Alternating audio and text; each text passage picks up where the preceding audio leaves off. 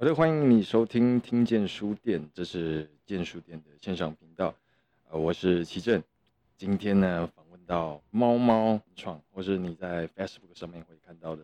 老猫疗养院的阿贝，亲身来到我们的现场，欢迎他。嗨，大家好，我是猫猫文创负责人，我叫江博洋，我很高兴来到这边跟大家聊一聊。特别澄清一下，不是阿北哦，阿贝哦，他一他一直阿贝，OK。那我们要请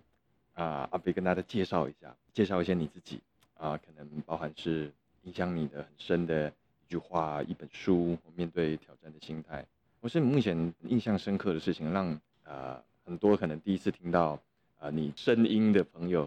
可以听一下，多了解。呃，我现在是猫猫文创有限公司的负责人，然后我的名片上也没有任何抬头因为基本上。这一家出版公司的所有事情就是我一个人在负责。那我曾经在广告行销界做了二十年的上班族，那才转到这个出版的业界，是二零一九年才开始的。那猫猫文创是一个独立出版的一个公司，所以呃，所有的书目前是在自己的网站，还有在独立书店上面做销售。呃，如果说问我说最喜欢的一本书，其实。呃，我喜欢的作家还蛮多的，比如说我喜欢呃约翰·史坦贝克，也就是他写了《人鼠之间》，呃，写了那个《愤怒的葡萄》，还有像那个狄更斯也是我喜欢的作家。啊，实际上狄更斯跟我同一天生日。那狄更斯他的小说里面，我最喜欢的是那个《远大前程》，也可能是是到目前为止我最喜欢的一本小说。那因为喜欢这两个作家，所以我现在出版的书。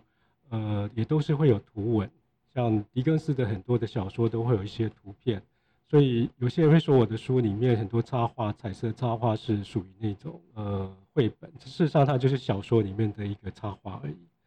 可是讲的这两个作家呢，其实我想一下，从我小时候到现在，其实影响我最大的一本书应该是吉吉川英治的宫本武藏，因为小时候父亲让我去看宫本武。然后我就对吉川英治他的小说很有兴趣。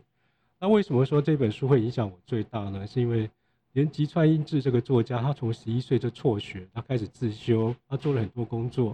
然后慢慢慢在写作，在这写作上去磨练，然后去投稿，然后变成一个日本的国民作家。那他的书里面的宫本武藏也是这样子的一号人物，本来只是一个野武士，然后经过呃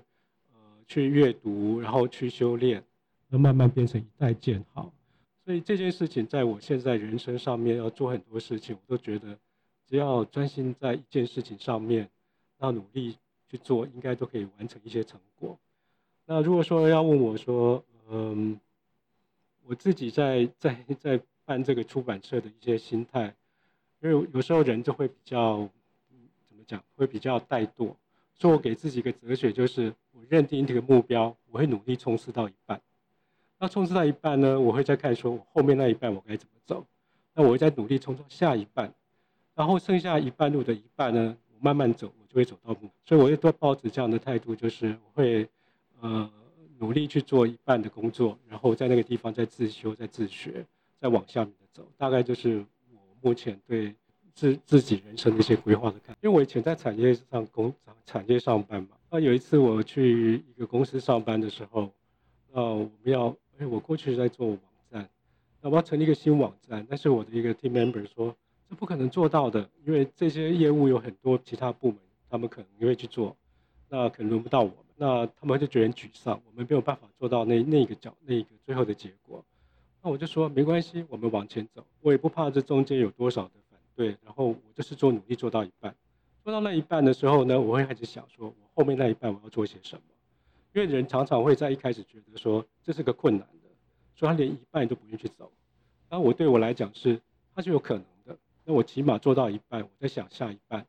那在想下一半是因为我们会再看到不同的状况、不同的挑战。那我这个时候就要想办法再去做，呃，做一些调整，然后再往下一半。这是我目前在对我的工作的看法。那在写小说这件事情，或是在出版这边上面，会让你觉得说，哇，一本书几千字、几万字。它好像不是一个我一次或我一步就能够到，然后会很多人可能甚至望之却步。他可能有想写作，那可能我们现在桌上我们眼前就已经出了四本书，我们有七七与梦电车写书这件事情上面，你在它设定主题，或者是说在它的背景里面，有没有什么样的一些特殊的策略方法，可以帮忙你说，呃，可以把这一个书从头到尾的顺利的完成？呃，就是创作需要准备，创作需要准备。像我其实第一本书写的是《老猫疗养院》，那《老猫疗养院》从出版。开始有这个想法到出版花了大概四年多的时间。那这四年多的时间呢，其实我就开始要去想一下说故事架构，然后呃开始我会先做一件事情，就是开始试着讲故事给你听。那我会问自己说，这样子发展的话，这故事怎么走？那我会去想说，我怎么去把这个故事讲？那为了要写这这样子的书啊，其实呃我做很多准备是，包括说在还没写书之前就开始要练习写，所以。十几年前，我其实就花很多时间在部落，从部落格去呃观察周边的事物，我把周边对自己对一些事情的看法写下，所以它不完全只是四年。时间，它可能是还有更多的时间的备，包括宝宝疗养院的插画也是，是一个画画是只有小学美术课的程度，我就小学美术课的程度，所以为了要学学插画这件事情，就要画画花一些功在上面。了解，我们刚刚听到这些东西，其实它有一个长期的准备，而且从写书前面一开始到说有写了十年的部落，然后去观察身边的人事物这件事情，包含里面要使用到的插画，那我就会好就会好奇到下一个问题，在您的小说里面有许多的这个背景的故事是设计在是一个西方的社会，或者说可能在里面会看到的一些美国或者欧洲的这样地方地域。那这样子跟你的个人经验，为什么这样选择有什么特有趣的原因吗？呃呃，老猫疗养院这本书它的背景，我虽然设定在欧洲小，那其实它是是去美国念书的成是，我在美斯康森的那个 Milwaukee 这个城市念书。而 Milwaukee 可能很多朋友会知道，它就是 NBA 有公路队，大联盟一个叫酿酒队。那事实上，它的人口多。那所以我在写这本书的时候，其实 Milwaukee 它是一个大部分是德国裔的隐城市，所以它整个城市的外貌其实很多是看起来建过乡村的一些外貌的效果。所以我在写这本书的时候，我就想说，那我以 Milwaukee 为它的那取样的地。所以像里面的那个它的码头，其实就是 Milwaukee。然后那个警察局的那个那个插画，其实就是我学校的戏班。然后里面的最后的疗养院那个大花园是在 Milwaukee downtown 里面有一个有一个花园，然后我就把它画进那个画。那为什么会用这个欧洲城市呢？是因为呃，我觉得很多故事呢，它其实可以画文化去传达价值。那我知道说台湾现在很多书都要拿在画啊，要讲一些在画的故事。那我想，其实很多人做这件事情。那我希望我的故事是比较不受到地域性化的限制，里面让读者多一些想象。那我举个例子，就像宫崎骏的动画电影里面，它有日，它是上它有欧洲，可是它的故事是没有受到这种话题的那个隔离，然后各地的人都可以接受。所以那时候就想到我这种 Milwaukee 为一个参考的一个地，但是我把它设定它是在欧洲某个小家。那我们现在大家对欧洲越来越熟悉了，还蛮多小家的出来。那呃，我在写这本书的时候，基本上就把那个那个场景就设定是未来所有的故事会在发生。就比如说老猫疗养院现在里面的主角，那里面还有一些配角。那些配角呢，他未来只要养猫，他也会在这一个城市叫维克尔这个城市里面会发生他的故事。那是因为我两千年的时候有看到吉米他在杂志上说了一句话，他说：“你只是别人故事的配角，但是。”你是你自己故事的主角，那我觉得这句话蛮有意思的。所以，像老猫疗养院未来里面有里面有黑帮，黑帮有他养的猫，他会有他自己的故事。他想要比如说老猫疗养院里面有一个宅男，这个宅男他养的猫，他有他的故事。所以我现在就是手头上大概规划大概有十几十个故事，大概会就是写下去。我相信听到这个消息的粉丝是非常的兴奋，可以在更多的机会跟延伸看到老猫疗养院里面的原本是配角，但是他们有可能自己的主角，这就很像在。告诉我们，他们接下来要拍续集、拍新作，非常让人期待的一个事情。那再可以再问一个，我在老猫疗养院的，尤其可能我特别一个一个大概在一百页开始这个地方到当报纸，然后这个经营者的一个继呃继任的经经营者，面对到一个报社他们在经营上面的这个这一块的地方，我就有一种觉得很像刚刚阿北讲到的这种跨文化的问题。跨文化，我就感受到说，我在看这个小说的时候，我有一种可以很容易带入我自己生活周遭或是我的世界里面这件事情。那虽然我们听到刚刚讲到一些讯息、一些价值可以透过跨文化不受这个跟隔阂，那能够把这个东西真的做出来，能够在这样子呈现出来的社会现象的视角，还有甚至在对话对白，小说里面的对话对白非常精彩，非常的自然。那在这方面，除了你的经历之外，怎么样去培养一个这样子的观点？对于有正在写作或想要写作的人，可能有一些建议。这样。其实我不敢说什么建议。呃，我在写那老猫的时候，因为它有一些现象，其实就是我自己实际是看到的。呃，因为我自己在过去也在媒体工作过，也是在台湾的一个报社集团里面工作，所以我对报社的一些现象也大概有一点清楚。虽然我不是跑一线的记者，但是我是属于那种报社的那种电子媒体的行销这方面的工作，所以对媒体会比较点清楚。那至于里面有一些，其实也是有一些情节，也是我自己的一些观察，比如说。呃老猫里面有一个关于豪门，豪门的这一个豪门那个场景，就是说当记者去见见那个豪门那个场景，他怎么去他办公室，那个场景那个那个那个样貌，其实就是我曾经去台湾的一家企业，是被称为叫首首富的一个企业去面谈工作，我就把我去面谈工作那个场景写下来。但是后来我因为一些想法，我并没有去参加。并没有加入他们的一些企业。那那个场景就是我在看那些所谓的豪门，然后跟他们对话的时候，我就把那些他们身上的肢体语言或者他们一些思考思维，我就记在心里面，然后我就就把它写在书里面。所以这就是一个日常里面去观察，就是你如果看到一个，坦白讲，我是一个比较图像思考的，所以我想到一件事情的时候，我会回想那个场景，回想那个场景，然后那个场景其实就会有助于说我。在创作的时候，连插画我都会一起想进去。比如说，我在描述文字这个场景会是什么样子的一个一个地方，这个人又会是什么样的表情？其实我就会用用图像思考，就我会把它想到脑海里。所以编写的时候，我的那个插画的大概也成型。所以如果里面有一些这样子一些故事背景，大概是跟我过去经验有。那再来是老猫，它基本上是有点类推理小说的这样子一个风格。那这也跟我过去阅读习惯有关，因为我以前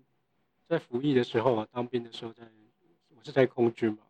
那时候每每个礼拜，哎，每两个礼拜可以放一次假出去，所以我每次出去呢，我就会带本小说回军中去阅读，所以我那时候看最多的是阿萨加克里斯蒂的小说，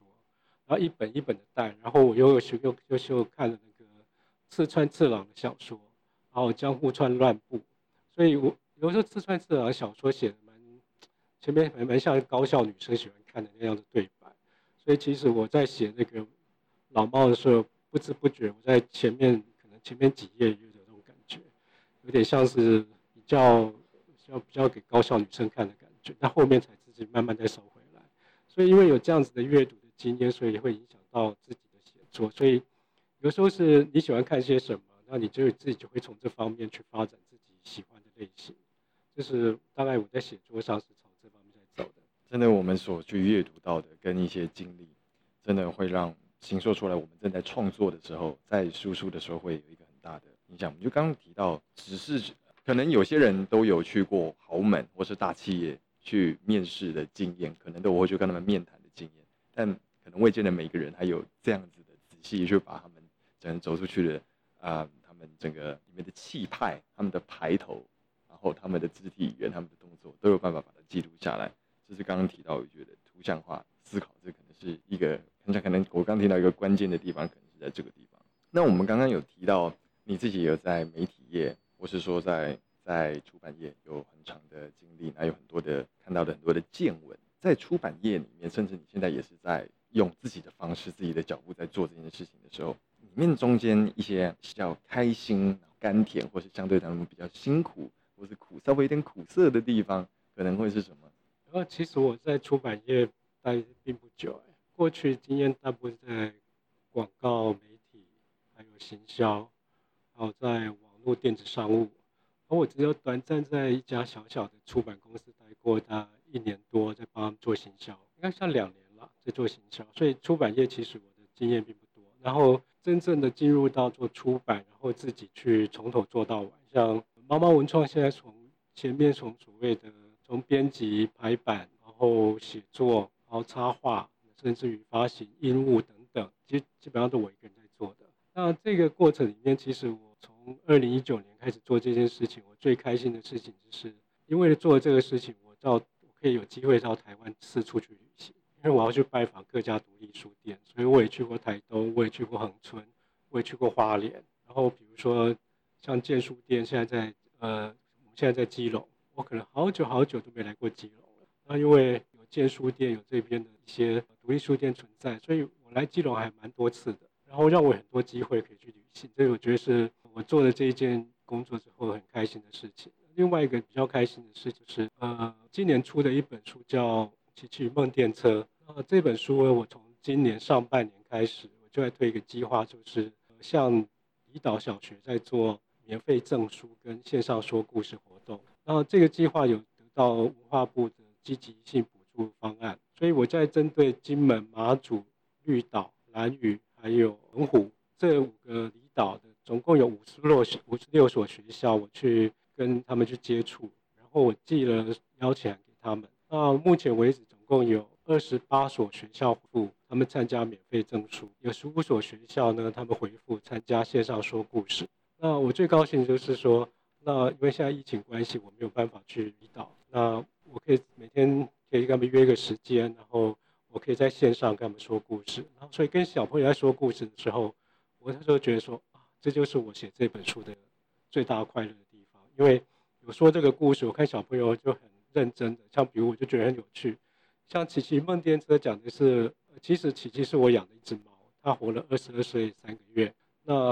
我突然先岔个题，是因为我会开始做出版业，就是因为这本书。这本书我构思了十年，那是大概呃十年前有一天我们要去上班的时候，我太太跟我讲说，她昨天晚上做了一个梦，梦到琪琪坐火车去旅行。我说啊。好有趣啊！他坐火车去来旅行，那我会开始跟跟自己讲故事。他会去哪里旅行呢？那怎么去旅行呢？那我就开始这样想想，就开始先写。实际上我先写了大概七万多字，然后突然间中间有一天就想到说，如果是我们都说人在领养猫，就是猫在领养人呢，所以我突然间有一个老猫疗养计划，所以我就错开了开始写老猫疗养院。那老猫疗养院后来因为呃我参加了那个泽泽集资。那时候也是一个人去做集资，那集资成功之后呢，那开始出版，出版完之后我就成立了猫猫文创。那后来隔了这两年之后，我又把《琪琪梦电车》又把它拿回来重写，重新画。那所以这个《琪琪梦电车》讲他是坐火车去旅行，所以我跟小朋友在讲说，所以琪琪啊，他从他下电车坐从火那个月台啊，走到那个候车大厅啊，小朋友你们知道吗？候车大厅那个小澎湖小朋友说我们不知道哎、我们澎湖没有火车，我再想想一下说啊，对对对，他们没有火车，那我就觉得很有趣，所以小朋友会跟我互动，那这件事情是我觉得说，呃，在做这本书，我觉得很有趣的地方，也是很快乐的地方。那您刚刚是不是有提到是，嗯，比较辛苦的嘛，心酸的部分，或是把它化心酸为开心的经验？哦，呃，讲心心酸的部分，我觉得也不心酸，就觉得辛苦的。部分是有的，事实上每做每行业都有辛苦我。我是不觉得现在不做做出版业有什么心酸的。那比较辛苦的部分就是，呃，我后来在《老猫疗养院》这本书出版之后呢，隔了一年多，然后那一年我也去跟台湾的独立书店去去合作，去做一些分享会。一年多之后呢，有一天我接到一通电话，有一个住在中坜的一个黄老师。他说他是经过，呃，他的同学是一个独立书店的店长，经过他介绍来找我。然后我问他说有什么事，他说他想问我，因为老猫疗养院是在泽泽集资成功之后出版，他想来问我怎么做集资。那我想好啊，那他说来，他说跑来找我，所以我那时候还准备了一个笔电，然后整个准备个 PowerPoint 跟他介绍说去泽泽集资要准备什么事情。那我跟他讲完之后，他就当场。花了两个多小时讲，他把他当场傻在那里。他说：“我根本不会做这个事情，他不晓得怎么做集资。因为一般集资啊，如果去啧啧集资或一般集资，他会分得很细。比如说你要做写写文案的人，你要做一些商品赠品的，然后你还要做产品的，那甚至于你还要去做广告，那甚至会还有人要去拍影片。所以我去折折集资的时候，我去的时候知道，当然我现在很谢谢啧啧。边的负责人来问我，就负责的窗口来问我说：“说你的团队呢？我说就我一个人，他就看着我说就你一个人，我说对，所以我就一个人开始做集资，因为自己过去有行销的经验，所以我就把它做完了。那所以我把这样的经验告诉那个黄老师，然后他是觉得说他不太容易做这个事情，所以那一天是一月九号，我还记得二零一九年一月九号，嗯，哎，对不起，二零二零年一月九号，然后隔了两天，就是二零二零年的一月十一号，那一天刚好是总统大选。总统大选结束，当天傍晚就大家就知道结果。那天我就想说，哦好，那国家开始要往另外就有个新的开始。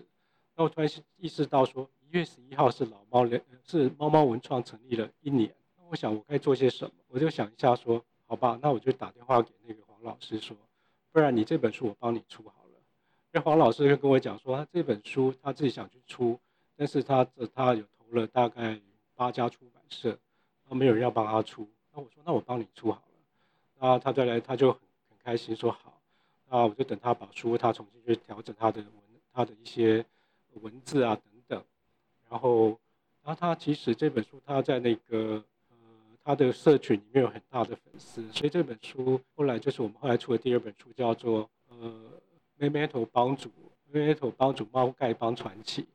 那出这本书的时候，我就想到说，那我有过去那样的。在泽泽集资的经验，所以我就跟他讲说，我打算活用泽泽集资的方式来走，所以我就开始在他的粉丝跟我的粉丝，那那一段时间是我是他的粉粉钻的小，所以我开始在做就是如何做预购，那预购呢就跟他讲说，我们在几天之后要预购了，就是像泽泽一样倒数五四三二一天，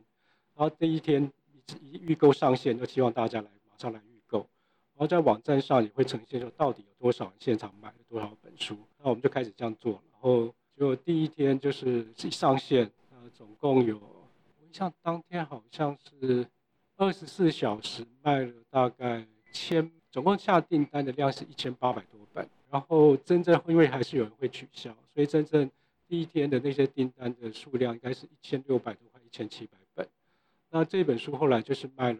总共印了两千多本。就卖完，我现在手上大概也没什么书了，现在有点像是绝版书了。那这件事情其实那一做完当时觉得很开心，可是后面才是挑战，因为我们答应就像啧啧集资一样，你答应在多少时间要把书出出去，所以后面呢总共有大概多八百多笔的订单，有来自于台湾、来自于香港、来自于新加坡，甚至加拿大都有。所以我要在很短的时间首开八百多张发票，然后要做到八百多张的所谓的那种。就是要出货单，然后所谓的明条等等，然后接下来还要短短的在书一出来，大概一个礼拜之内要把总共一千七百本的书全部包装完，要送出去。所以你问我辛苦的地方，就是这件事情最辛苦。所以我那段时间基本上就是呃还没还没在印刷之前，我就要开始要去准备明条，准备弄好，然后开始印刷，你还要去监印，还要去看校对啊什么。然后书印完出来之后，基本上就是忙着开始要包书。那当然这里面我也没办法一个人负来负责完全部，所以我大概有四百多本是请外面一个包装厂帮我，只是把书很简单装一装就寄出去了。那其他有四百多本就是我一个人在家里慢慢装慢慢装，就把它寄出来。后来那一天我记得我做完之后那一天，因为那时候也是六月吧，所以天气非常热，我还要自己拿拖拖车一大箱的书拿去邮局寄。然后我记得我那天我弄完之后，因为过去一种那种尿酸啊，或是痛风的状况，我就就发作了。所以我后来做完之后，我就在家里躺了大概三天，脚都不能动。但这个坚持是大概是我印象里面最最辛苦的事。我相信如果有收到这四百本特别阿贝拼着他的身体，六月多的天，拖车几大箱的书拖去邮局，收到这个版本的朋友，应该是会感受到那个那本书特别的不一样。那应该不是四百多本，应该是四百多张订单。四百多张订单，还不只是有可能一张订单不止一本，有可能有可能是一本，有可能是两本或五本，甚至十本。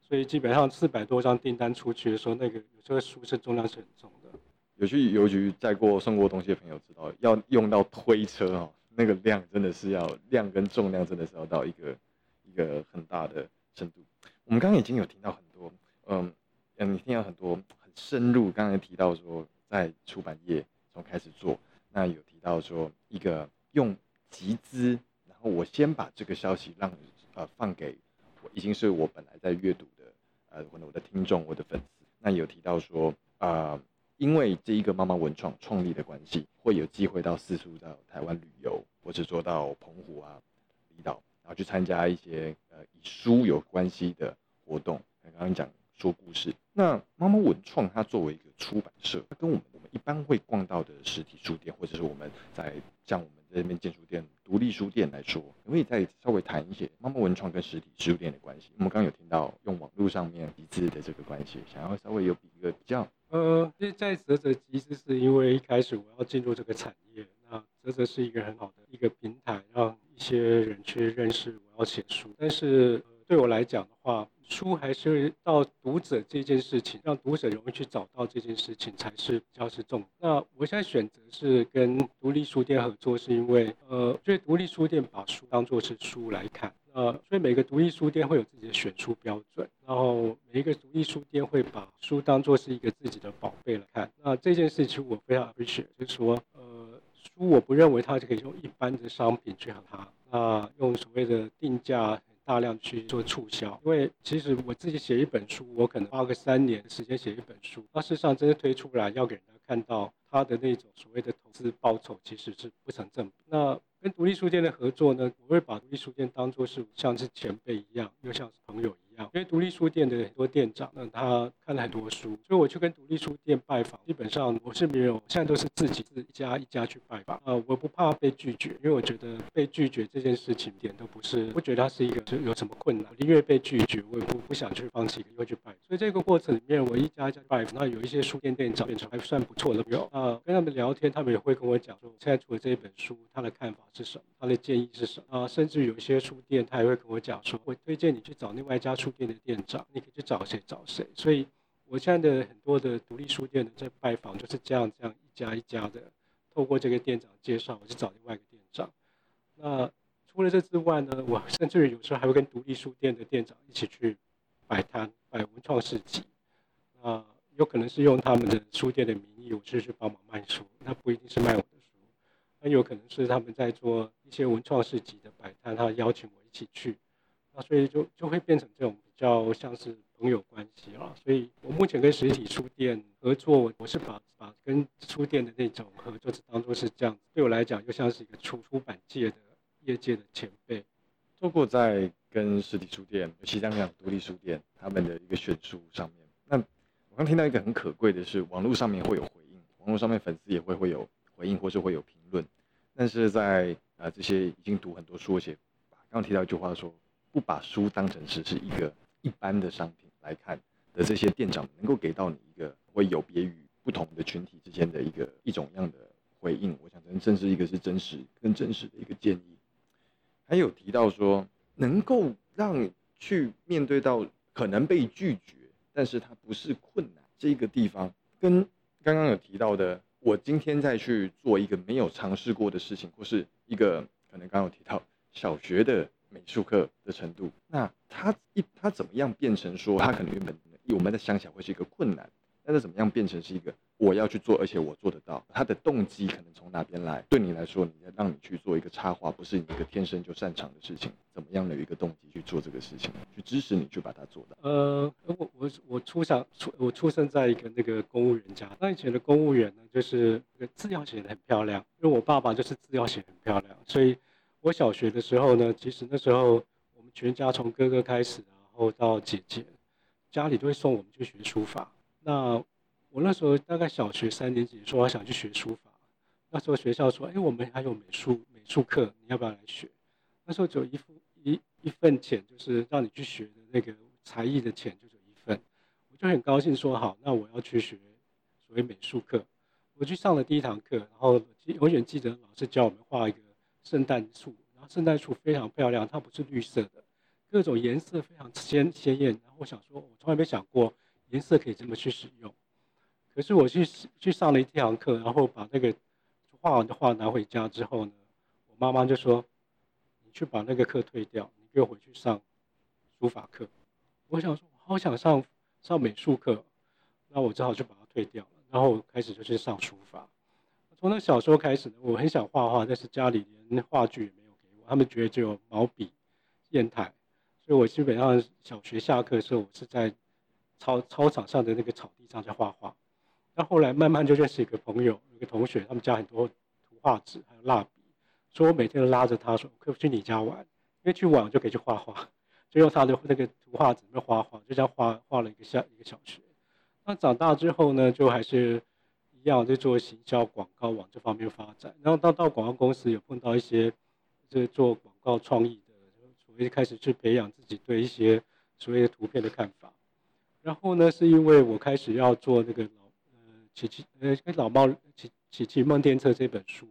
我开始在那个部落格开始画画。那为什么要去画画呢？因为我在企业上班的时候，因为做电子商务，我有几个同事，他们是做网页设计，他们有时候要去处理商品图片。那我说，那商品图片做好了没？他说我们人手不够。我说好，那我来帮忙，请你教我。所以他们就教我说，那你可以用 Photoshop 去背。我说好，再去背。我慢慢就开始看到接到一个电绘的软体，我就开始自己这样慢慢去去学。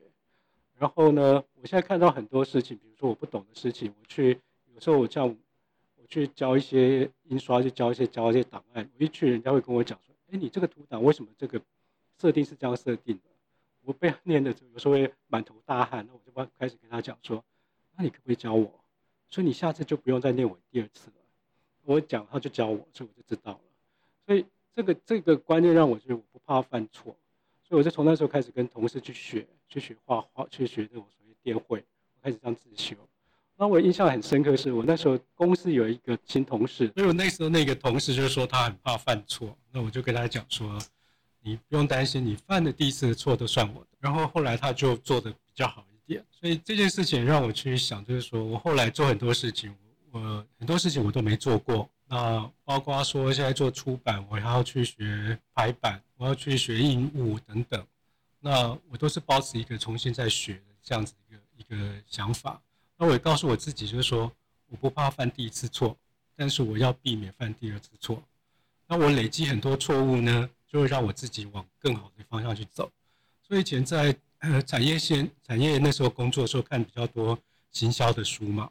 所以一本书呢叫做《Just Don't Do It》，是一个我们知道 “Just Do It” 是那个 Nike 的一个广告的 slogan。有一本书叫《Just Don't Do It》，就是一个美国一个一个作家写的，他在观察在做行销上常会犯的哪些错误。他把它写在一本书上面，就叫很多做行销的人说：“Just Don't Do It。”你越少犯错，你离成功的机会越大。所以我就想一想说，那我现在就是，我如果不去尝试错误，我就会不会清楚知道说自己未来要怎么去改变。所以这个过程里面，其实我就是做了很多蠢事，也就是错事。但是我觉得，反正。这都是一个必然经过的一个一个过程，所以就就是这样接受它。所以大概就是，呃，我目前做做出版业的一些心态吧。所以我看到很多前辈，我都把把自己当做是我是最不了解的，很多事情都是想说可以跟人家请教，或是人家帮我指点，我都觉得这都是对我好。这有一个很强的接受能力，而且除了这一点之外，我觉得从小时候的故事，有时候特别能够看得出来。刚提到一认识的一个同学，家里有很多的图画纸跟蜡笔，我小时候就会跟他拉着他，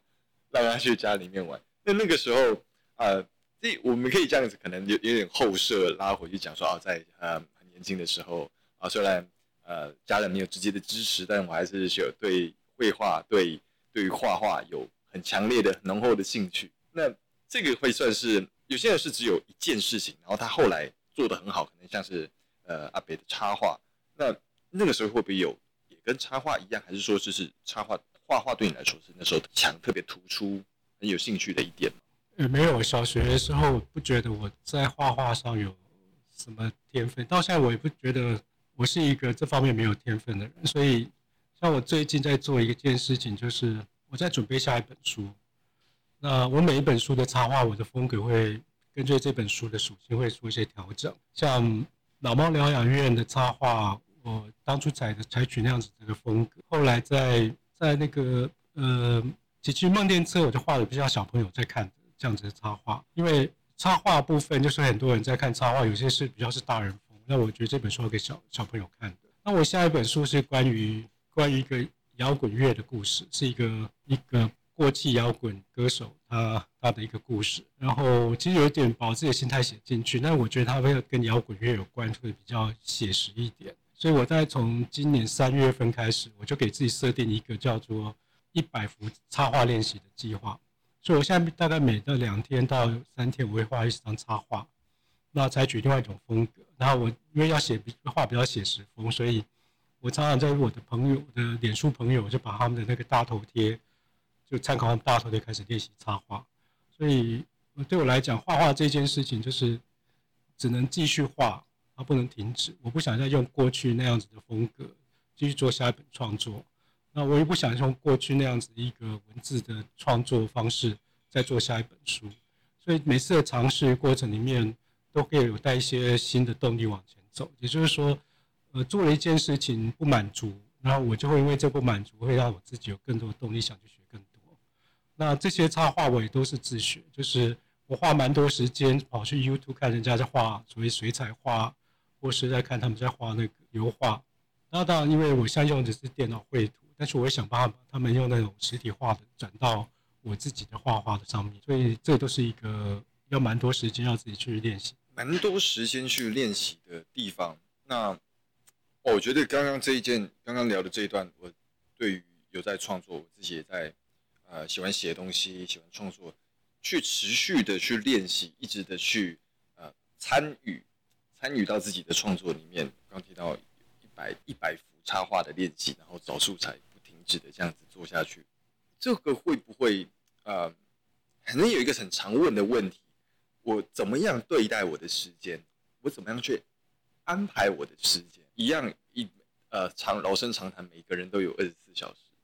但是就是有人可以，可能像我看到阿伯一样，他一个人能够去包办到整个出版社，他从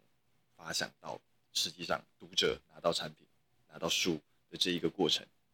这个事情是中间有什么样的帮忙？你能够去分割这些时间，或者说怎么样去安排它？呃，我我基本上的工作方式就是累了我就休息，因为创作部分其实是会花蛮多的脑力去思考。那我会把精神最好的时间去做呃创作这一部分。然后其他时间如果说比较空闲一点，那当然就我就可以去分配去做一些比较琐碎的事情。所以我常常是有时候是一件事情，呃，一段时间我就会重复在处理两三件事。那这两三件事情，一个我一定把 priority 先列出来，哪些事情最重要，然后他不做的话，他会影响到其他的事情。所以最重要的事情我一定会优先去做。那其他比较不重要的事情，我会把它变成说，当我处理这些重要事情，我就碎时间的时候。我就去处理这些事情。那我用这种方式去安排我的工作，所以呃，我的工作时间甚至于一大早我可能就开始在写东西，也有可能到半夜我在写东西。那对我来讲，那是来自于说，呃，我自己在那个时候有一些想法，我要做什么样的方式把它留下来，我就会去写。那你刚刚讲到练习这件事情，我我过去听到人家讲说，呃，要做好准备。不然你时间有机会到的话，你就会错失这个机会。可是我的看法比较偏向于说，你要做好练习，你有实力，你才会有机会。你没有实，你没有实力，所有的机会都不叫机会。要有练习，要有实力，才会有机会。跟一般会强调的练习这个事情，是带来让你更有实力、更有力量去面对。呃，像我刚刚讲的嘛，就是影响我最多的一本书就是宫本。宫本武藏的一刀一式，他并不是跟人家决斗的时候才开始使出来，他是花了多少时间才去练出那个一剑一式。所以在我们在在我的想法里面，如果说要去做创作，呃，多看多写多画，其实没有其他的分。那特别是我自己知道，我并不是一个天才型，那我过去也不是在做出版创作的，那但是我喜欢做这件事情，所以我就要让自己做更多的准备。如果没有这样的准备，我就没有这样的机会。我想问，为什么是猫猫猫猫？而且这个我们的粉砖的“猫”这两个字之间，不是一般我们常看到的这个部首，在这个呃汉字中文字上面特别选用这样子“猫”字，有什么特点？呃，这个“猫”字是个犬字旁，犬字旁的“猫”。那有一些朋友问我说，它是不是简体字？它并不是简体字，然后它是一个异体字。也就是说，它是最最早的时候，我们现在常看那个猫的异体字，也就是说，它等同是同样这个猫字，所以我们看日文上的猫就是这个猫，所以它是从中国古时候就有留下来的字，只是我们现在用的不是这个猫字。那我现在在写这个猫猫文创这个故事，因为我不希望说，我呃，我不希望我的故事里面只是在讲猫很可爱，猫很猫很很很讨人喜欢等等。我希望透过猫跟人之间的一些故事，像猫有很多的个性，它的个性其实投射到人身上，所以我希望说回到一个比较深一点去讲，我要讲的跟猫有关的故事，所以我想拿到最原点去用这个“猫”字来代表我要讲的故事的一个方向跟重点。而“猫猫”这两个字的称呼呢，其实就是我们家养那个琪琪，它我们带回来的时候，它是其实它的故事，我在琪琪梦电车前面领养那一部分，其实就有点像它的故事，只是说。我们是在建国花市领养它的，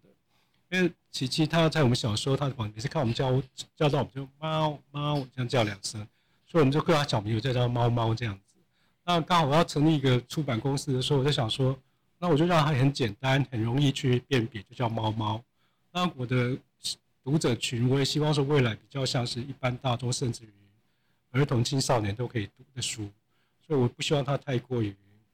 就就是。就是很浅显然后易懂，只是它这个“猫”字，我把它放成一个古时候的那种异体字，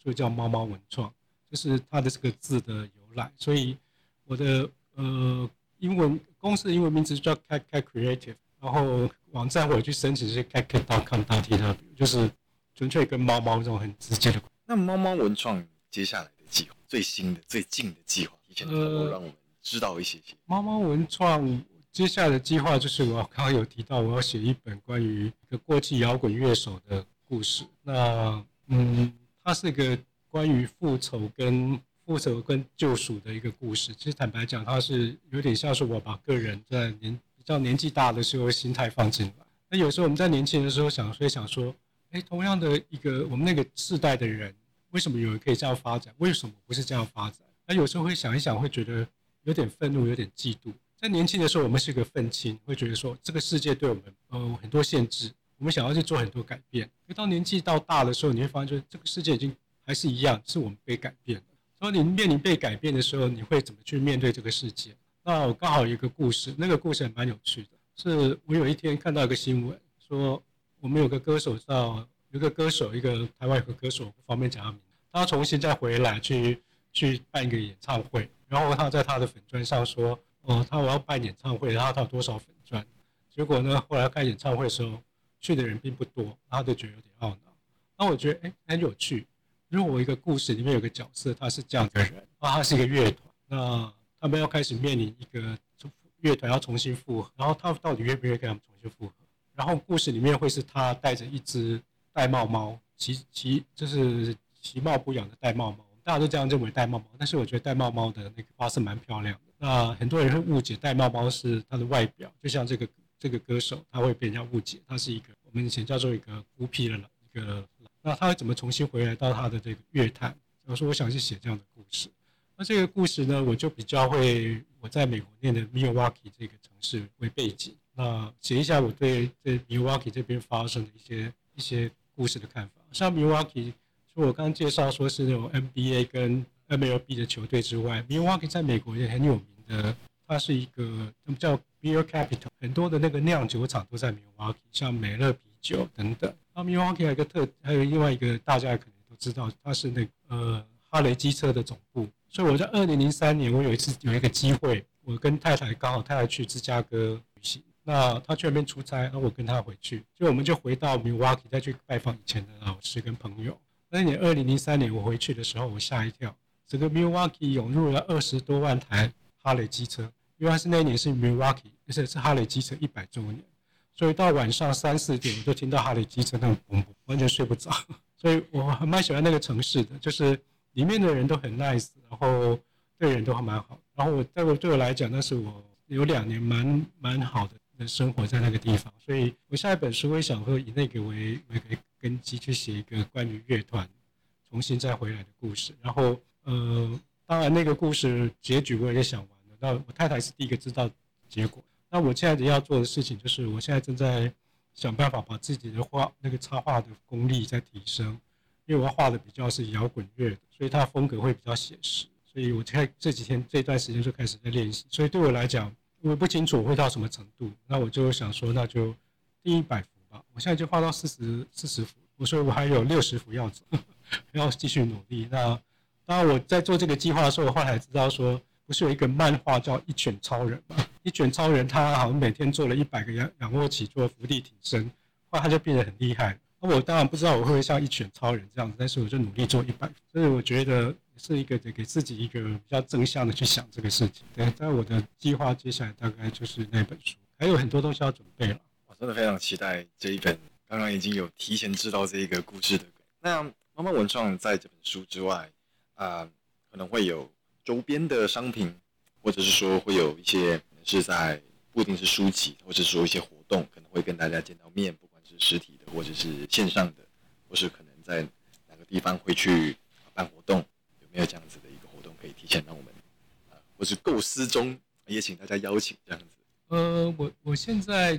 应该在未来几在几个月之内，我还是会到几家独立书店去做奇奇与梦电车的那个说故事活动啊，我会采取用纸字句的方式，会带一些绘绘图图板，然后跟小朋友去说故事。那就是是在今年上半年，我已经是去了六家独立书店做这个事情。那因为到五月份就会有疫情的关系，所以大家停停顿了一段时间。那所以下半年我应该还会去几家独立书店去做这样子活动。那当然，如果说有一些学校啊愿意让我去跟小朋友说故事，我也都很乐意。那如果小学校如果说呃我去讲故事，那我也我也可以免费赠送这本书给校。如果有需求的学校也可以来跟我联络。那事实上，我这种跟离岛的小学的那个免费证书说故事活动，我在九月份开始会继续发展到不是离岛，我会针对宜兰，宜兰我已经锁定了大概二十所比较偏向的小学，